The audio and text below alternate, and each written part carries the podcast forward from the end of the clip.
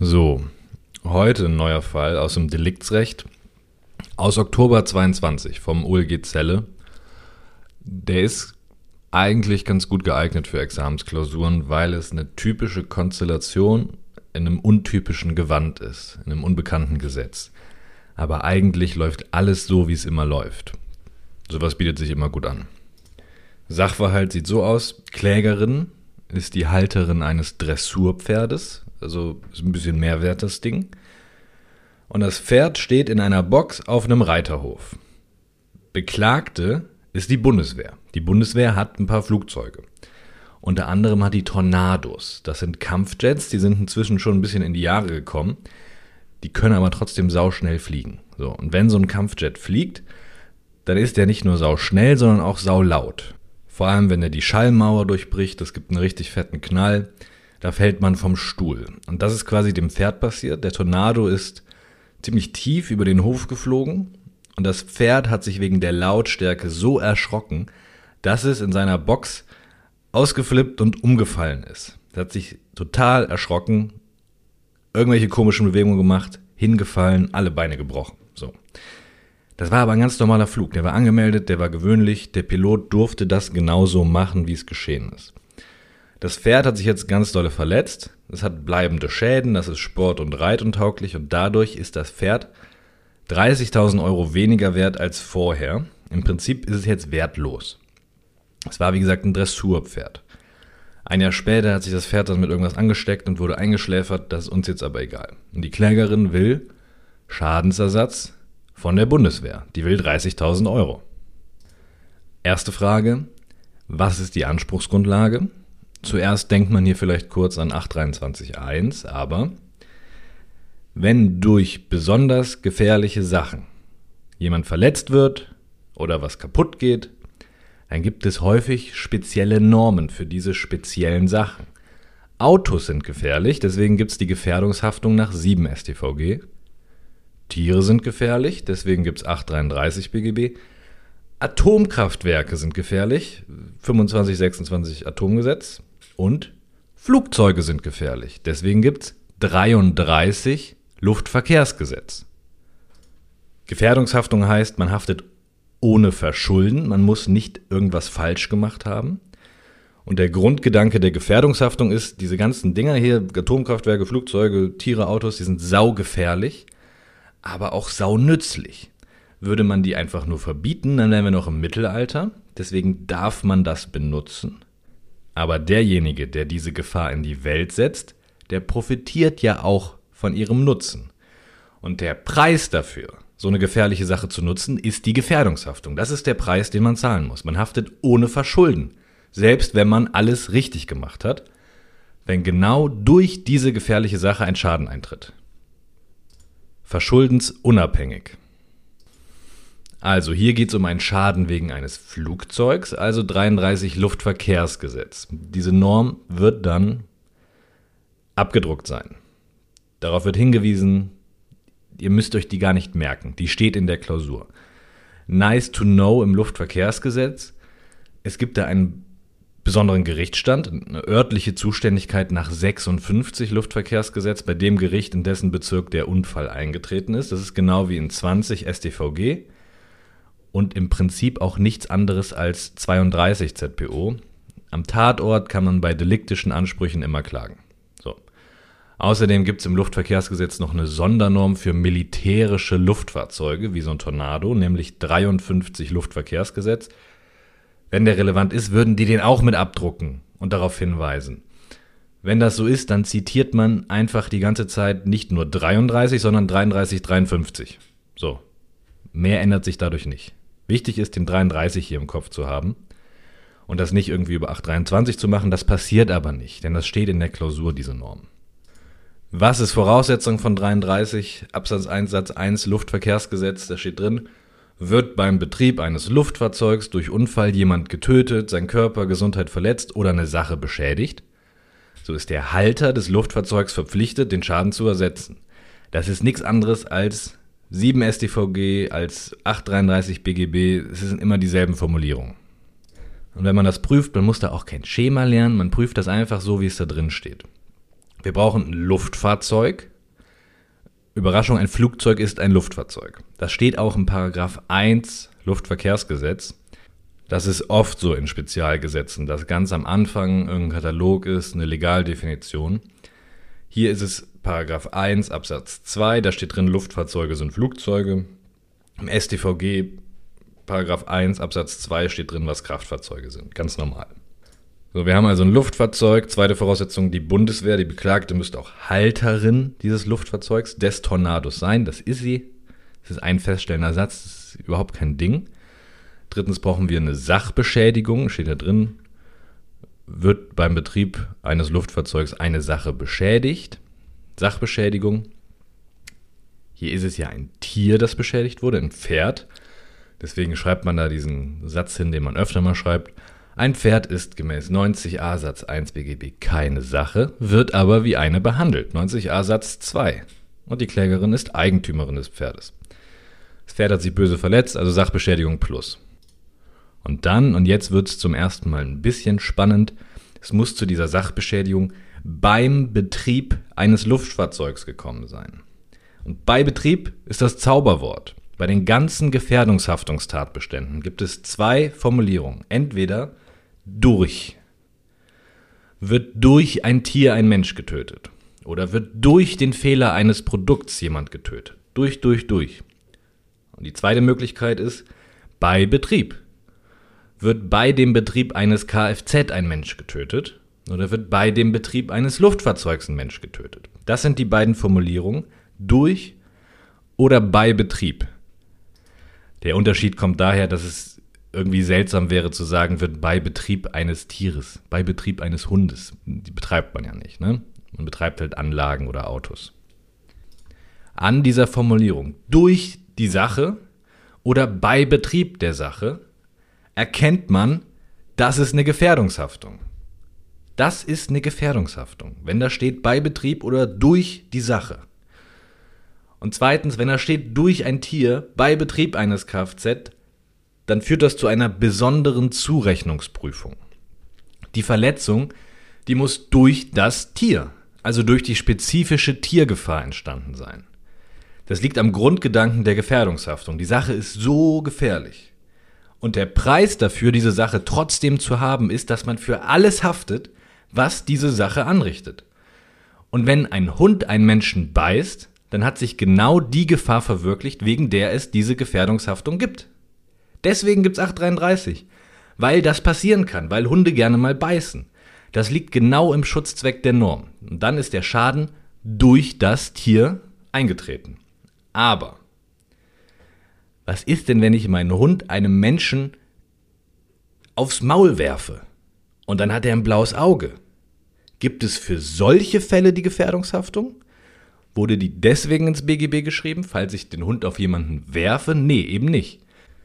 Da verwirklicht sich dann nicht die spezifische Tiergefahr. Und dann bin ich raus aus 833. Und das gilt bei allen Gefährdungshaftungen. Dieses Beibetrieb durch das Tier ist quasi nur eine besondere Formulierung für die Frage, ob der Schaden im Schutzzweck der Norm liegt. Das prüft man ja auch sonst ganz gerne mal bei 823. Und hier ist der besondere Schutzzweck halt spezifische Tiergefahr, Betrieb eines Autos. In der Klausur prüft man an dieser Stelle dann erstens die normale Kausalität. Ist durch ein Verhalten des Hundes ein Schaden eingetreten Conditio sine qua non. Ne? Und zweitens, hat sich hierbei die spezifische Betriebsgefahr oder die spezifische Tiergefahr verwirklicht? Liegt das im Schutzzweck der Norm? Eine Sache prüft man hier aber nicht, die man sonst gerne prüft, nämlich die Adäquanz. Die hat hier gar nichts verloren bei der Gefährdungshaftung. Ob der Schaden, ob die Sachbeschädigung vorhersehbar war oder nicht, ist bei der Gefährdungshaftung scheißegal. Denn die Gefährdungshaftung, die gibt es ja gerade auch für unvorhersehbare Schäden, die eintreten, obwohl man alles richtig macht, weil das eben eine super gefährliche Sache ist, weil so ein scheiß Atomkraftwerk halt gefährlich ist oder ein Auto. Man prüft ja also nicht die Adäquanz, sondern Kausalität und dann bei Betrieb, spezifische Betriebsgefahr, spezifische Tiergefahr. So, wie ist es hier? Flugzeuge sind typischerweise richtig laut. Und Kampfjets bei einem Tiefflug sind unfassbar laut. Und wenn Menschen und Tiere dann auf diese typische Lautstärke spontan reagieren, sich erschrecken und dabei verletzen, dann realisiert sich doch genau dieser typische Gefahrenbereich von Flugzeugen. Das ist ganz klassisch und deswegen ist das ja auch bei Betrieb des Flugzeugs passiert. Das ist eine typische Nebenwirkung von Flugzeugen. Die Lautstärke und die Reaktion auf diese plötzlich eintretende Lautstärke. Und deswegen ist 33 Luftverkehrsgesetz hier dem Grunde nach Plus. Haftung Plus. Durch den Betrieb des Flugzeugs wurde das Eigentum der Klägerin am Pferd verletzt. Ihre Sache wurde beschädigt. Nach der Haftung dem Grunde nach kommt die Haftungsausfüllung, also Schaden. Hier war das Pferd vorher 30.000 wert, nach dem Unfall 0. Schaden also 30.000 Euro nach 251.1.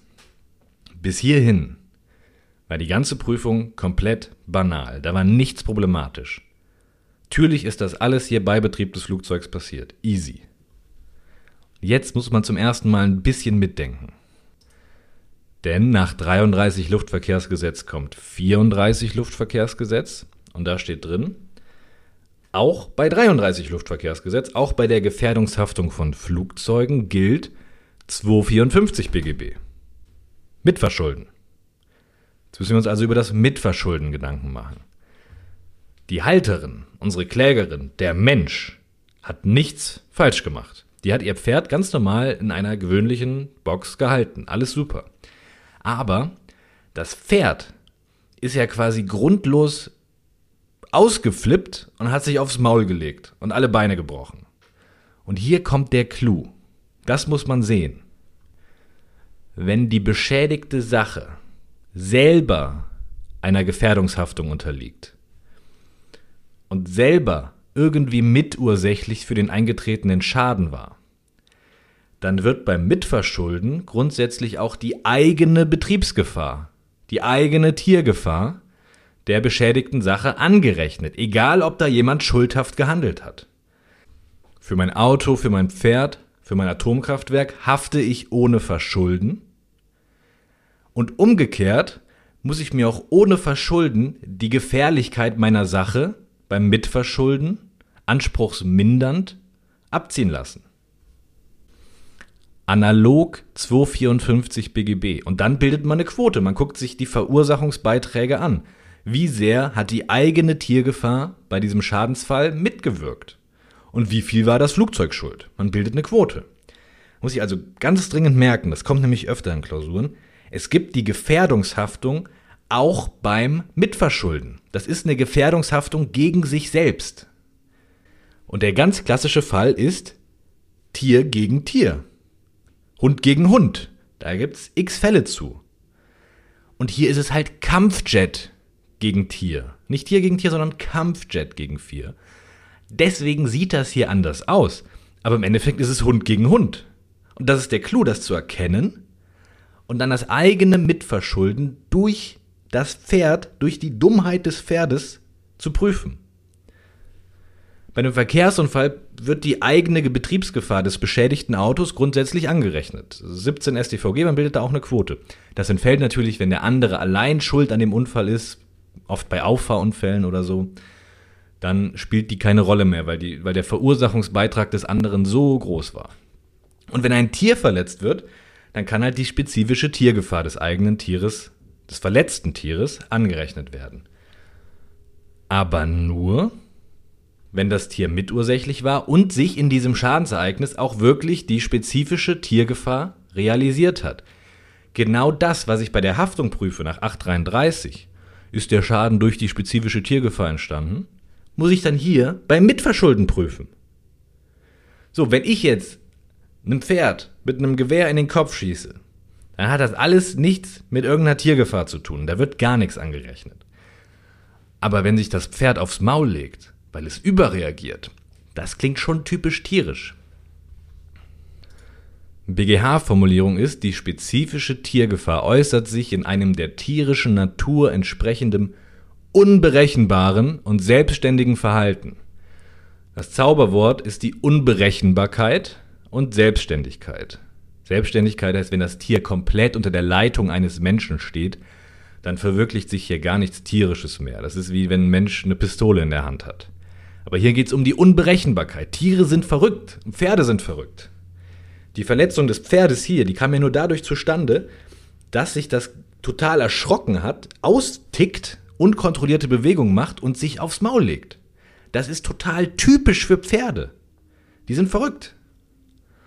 Und die hat ja das eigene tierische Verhalten zusammen mit dem Lärm durch das Flugzeug, zusammen mit dem Lärm zur Verletzung geführt.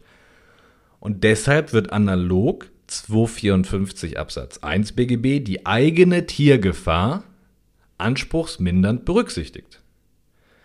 Wie sehr man das berücksichtigt, das hängt davon ab, wie sehr das zur Schadensverursachung beigetragen hat. Man bildet eine Haftungsquote. Hier ist das die normale, einfache Tiergefahr, das ist nichts Verrücktes, keine erhöhte Tiergefahr, keiner hat Verschulden. Auslöser war aber das Flugzeug und das muss man berücksichtigen. Und damit ist der Fall hier quasi zu Ende. Die Bundeswehr haftet aus 33 Luftverkehrsgesetz, aber nach 34 Luftverkehrsgesetz und analog 254.1 BGB wird die eigene Tiergefahr anspruchsmindernd berücksichtigt. Typischerweise setzt man so eine einfache bloße Betriebsgefahr mit 20 oder 30 Prozent an. Also hier im Originalfall. Bundeswehr trägt 80 Prozent des Schadens, also 24.000 Euro. Aber es gibt noch eine Sache. Wenn es um Tiere geht, der typische Fall in der Klausur ist ja auch Tier gegen Tier. Hier ist es halt ein bisschen anders, aber es läuft genau gleich. Aber wenn es um Tiere geht und nur dann, gibt es noch einen Superclou. Bei Hund gegen Hund oder hier Flugzeug gegen Hund ist der Superclou, Achtung, nicht erschrecken, 840 Absatz 3 BGB analog. Ich weiß, keiner weiß, was da drin steht. 840 Absatz 1 sagt, wenn mehrere Menschen einen anderen zusammenschlagen, dann haften die alle gemeinsam als Gesamtschuldner. Wenn für einen Schaden mehrere aus unerlaubter Handlung verantwortlich sind, dann haften die als Gesamtschuldner. Das heißt, dem Geschädigten gegenüber haften die alle jeweils auf die volle Summe. Der Geschädigte kann sich aussuchen, wen er für die volle Summe in Anspruch nimmt. Einmal. Und wenn dann einer die volle Summe gezahlt hat, ist der Geschädigte befriedigt und dann müssen die ganzen Gesamtschuldner im Innenverhältnis unter sich ausmachen, wer jetzt wie viel von diesem Schaden tragen muss. Darum muss sich der Geschädigte nicht kümmern, das machen die im Innenverhältnis aus, je nachdem, wie da die Verursachungsbeiträge sind. Und der 840 Absatz 3 regelt jetzt dieses Innenverhältnis und der sagt, wenn wir zwei Gesamtschuldner haben und der eine haftet aus 823, weil der fahrlässig gehandelt hat und der andere haftet nur, nur aus 833, nur aus Gefährdungshaftung, weil der kein Verschulden hat. Dann haftet im Innenverhältnis nur der, der schuldhaft gehandelt hat. Nur der 823er trägt den Schaden unter den Gesamtschuldnern ganz alleine. Im Innenverhältnis schlägt also die verschuldensabhängige Haftung die Gefährdungshaftung, wenn das Verschulden feststeht. Und in den Fällen, wo ein Tier verletzt wird, wendet man 840 Absatz 3 analog an oder man nimmt den Rechtsgedanken. Analog, weil es hier ja nicht um Gesamtschuldner geht, sondern um Schädiger und Geschädigten. Um die Pferdehalterin und die Bundeswehr oder um den einen Hundehalter und den anderen Hundehalter. Aber der Gedanke passt. Wenn der Schädiger nicht nur aus Gefährdungshaftung haftet, sondern auch aus 823, weil der schuldhaft gehandelt hat, dann haftet der mit Verschulden alleine. Seine Verschuldenshaftung schlägt dann die Tiergefahr des verletzten Tieres beim Mitverschulden. Das Verschulden schlägt die eigene Tiergefahr. Man versteht das nur so richtig über einen Beispielsfall. Und da gibt es einen Klassiker, das ist der Wolfshundfall. Der ist sowieso sehr wichtig, weil es da auch um, um Schadensersatz bei der Verletzung eines Tieres geht.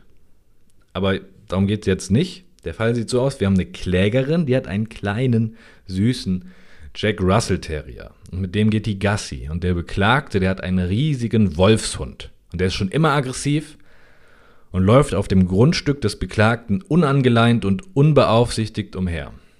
Und da ist ein Mini-Zaun. So, dann treffen sich beide Hunde am Zaun, die bellen sich an. Und dann springt der Wolfshund über den viel zu kleinen Zaun und beißt den Jack Russell Terrier halb tot. Das ist jetzt Hund gegen Hund. Die Klägerin, die Halterin des Jack Russell Terriers, hat einen Anspruch gegen den Beklagten aus 833 Satz 1. Der geht auch lockerflockig durch.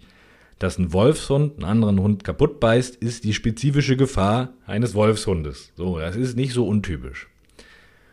Schaden sind dann die Verletzung des Jack Russell Terriers, die Heilungskosten und so weiter. Und eigentlich würde man dann auf Seiten der Klägerin bei ihrem Anspruch die eigene Tiergefahr ihres kleinen Jack Russell Terriers anspruchsmindernd berücksichtigen. Analog 254 BGB, wie eben auch. Und dann bildet man eine Quote nach den Verursachungsbeiträgen.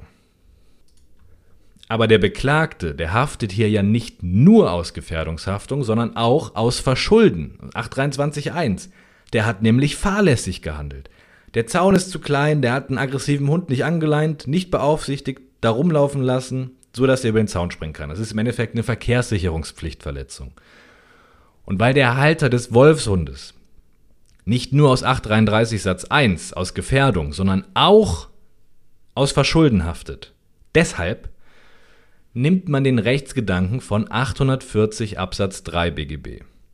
Dann sagt man, weil der andere aus Verschulden haftet, ziehen wir nicht die eigene Tiergefahr des Jack Russell Terriers ab, weil die Verschuldenshaftung dann die eigene Tiergefahr schlägt. Den Fall sollte man sich wirklich merken, weil der immer mal kommt. Bei Hund gegen Hund, wenn der eine Halter Scheiße gebaut hat und der andere nicht, dann haftet nur der, der Scheiße gebaut hat. Auch wenn der eigene Hund eine Rolle gespielt hat bei dem anderen. Die reine Tiergefahr reicht dann nicht aus. Die Verschuldenshaftung schlägt dann die eigene Tiergefahr. In unserem Fall hat der Pilot aber nichts falsch gemacht. Alles richtig gemacht. Er durfte so fliegen. Also haben wir bei der Bundeswehr beim Piloten keine Verschuldenshaftung. Deswegen haben wir auch kein 840 Absatz 3 und die Tiergefahr fliegt nicht raus. Und das sollte man in diesem Fall dann auch ansprechen, ganz am Ende. Dass sich auch nichts analog 840 Absatz 3 ändert, weil es an einer Verschuldenshaftung des Piloten oder der Bundeswehr fehlt. Worüber das auch immer dann das genau laufen mag. Also, kurze Zusammenfassung. Die Bundeswehr haftet aus 33 Luftverkehrsgesetz, weil sie eine Sache der Klägerin bei Betrieb ihres Flugzeugs beschädigt hat. Schaden sind 30.000. Die Klägerin selbst hat nichts falsch gemacht, so beginnt man immer, aber die spezifische Tiergefahr des verletzten Pferdes wird analog 254.1 berücksichtigt, wenn das Pferd beim Schaden mitursächlich war und sich die spezifische Tiergefahr realisiert hat. Das ist hier der Fall, weil das Ausflippen wegen dem Lärm eine typische Pferdereaktion ist. Die sind verrückt. Diese Tiergefahr wurde hier mit 20% berücksichtigt. Ausnahmsweise wird analog 840 Absatz 3 die eigene Tiergefahr nicht angerechnet, wenn der Schädiger aus feststehendem Verschulden haftet. Hier hat der Pilot aber nichts falsch gemacht. So läuft der Fall. So, ist ein schöner Fall. Der wird früher oder später laufen. Der ist auch super für einen Vortrag geeignet im ersten oder zweiten. Ist ein schönes Ding. So. Das war's. Tschüss.